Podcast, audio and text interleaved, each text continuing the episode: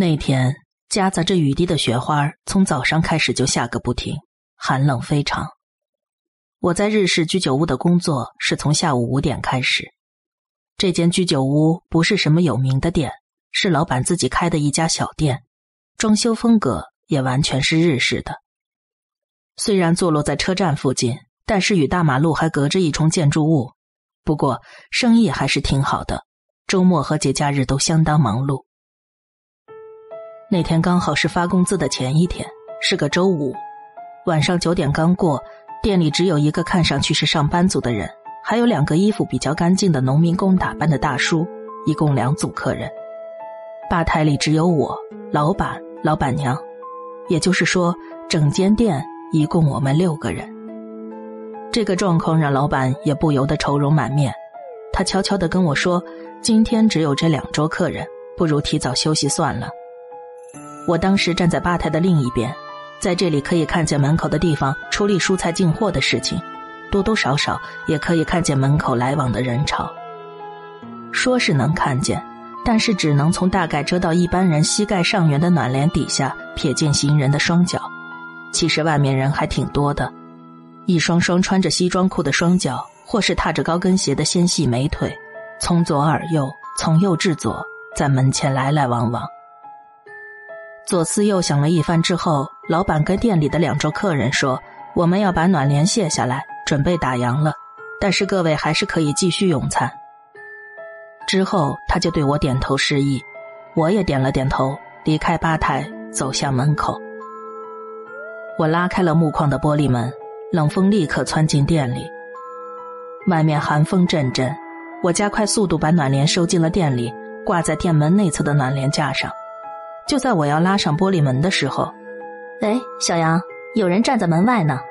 听老板娘这么说，我往暖帘底下瞥了一眼，确实有双腿在那儿，双脚并拢，脚尖朝着门的方向，隔着暖帘跟我面对面站着。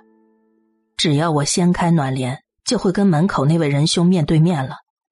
也许因为玻璃门还开着，冷风钻进了我的工作服，背上一阵寒意袭来。但是。那双脚是光着的，他的皮肤透着一股不知道是黑色还是紫色的色泽，瘦的皮包骨一样。令我印象最深的是那只左脚上系着一串红白两色的串珠。一瞬间，电视里那些恐怖的画面冲进脑海，我整个人僵在当场，连一根手指头都动不了。老板的声音从背后传来：“小杨，外头那么冷，快把门关上。”大概因为我挡在前头，老板没看见那双诡异的腿。快来救救我呀！我很想大喊救命，但是没办法发出任何声音。就在我手足无措、怕得快要哭出来的时候，背后响起了一个严厉的声音：“小兄弟，不要相看门帘。”我吓了一跳，同时身体也突然获得了自由。那个充满压迫感的声音对我来说简直是天使的呼唤。我发现自己能动之后，立刻转身向背后求救。那个本来坐在吧台的农民工大叔站了起来，紧紧的盯着我的方向。看他举止奇怪，老板和其他客人也都看向了他。跟他一起来的另一位大叔也一脸茫然的看着自己的酒友。你不要动！唉，想不到城里也能碰到这种东西。大叔一边叹气一边自言自语，转头看向老板说：“老板。”给我拿瓶最便宜的酒，再拿点盐过来。他板着脸，语气也十分严厉。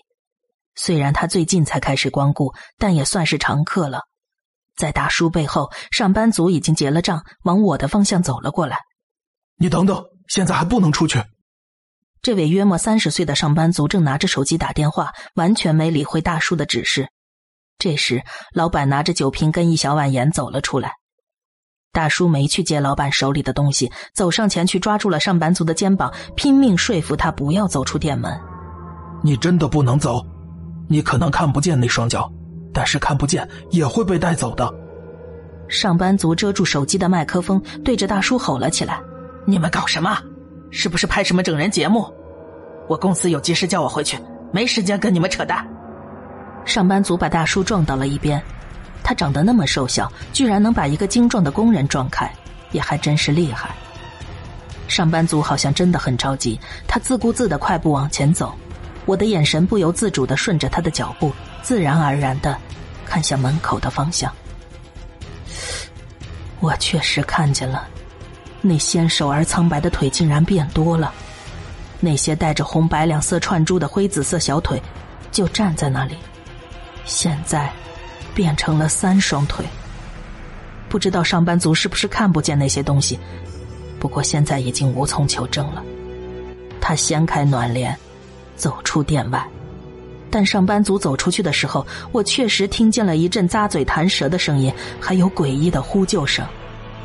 哎，放放开，你，我还得赶回去。哎，哎哎，他就这样消失在店外的一片黑暗之中，同时。那些脚也消失了。可是，店里的灯光明亮，门前的空间多少也会被照亮啊。大叔拿着盐跟酒瓶走到了门口，他的动作很熟练，把酒含在嘴里，对着暖帘和大门喷了出去，接着在大门两边堆起了两小堆的盐，又对着门外撒了一把，最后他才掀开暖帘走了出去。我跟老板一起跟出去，外面一个人都没有。我们的居酒屋所在的街道店铺林立，门前有一条仅供人通行的羊肠小道，路对面是条小河。走到街道尽头的大马路上需要五分钟左右，他们不可能突然从我的视野里消失的。然而，上班族就在这可能不到三十秒的时间里消失了。当然，他要是走到其他的店铺或者掉进河里的话，也可能不见人影。但他那么赶时间出去，应该不会发生这种事儿。我大脑一片空白，老板也是一脸茫然，只有那个大叔还在不停的颤抖叹息：“妈的，气死我了！”那个大哥，到底怎么了？刚才那个客人跑哪儿去了？我，我是不是该报警啊？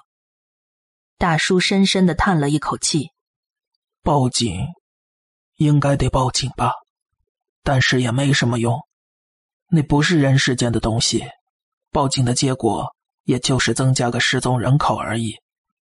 不过，你不报警，他公司或者家人也会报警的，警察最后还是会跑你这儿来。大叔发现我抖个不停，小兄弟，你应该没看见那个东西吧？不好意思啊，把你吓成这样，没想到。在城里也能看见这种东西，我就有点着急了。后来他跟我讲起了事情的缘由。大叔老家在山东农村，以前他小时候曾经连续发生过两次类似的事件。那时候住在村里的老人家就是用酒跟盐来处理这些事儿，但是大叔的朋友却因此消失了。那个东西一开始只会露出双脚。比如说，在你低着头的时候，或是像这次一样隔着类似窗帘那样的幕布，看到底下有一双脚。一旦看到对方膝盖以上的部位，就基本上完蛋了。最后，因为大叔说的一句话，害我好长时间都不敢再洗澡。他说，在浴室里洗头的时候。也许是想睁开眼睛的前一瞬间，会感觉到有寒气袭来，心里冒出不祥的预感。虽然这种感觉在大部分时间都是错觉，但是如果在两眼迷蒙之间看见一双脚站在你面前的话，就绝对不要抬头看对方的上半身。尤其是当你看到那双纤瘦的灰紫色双腿上还系着红白两色串珠的时候。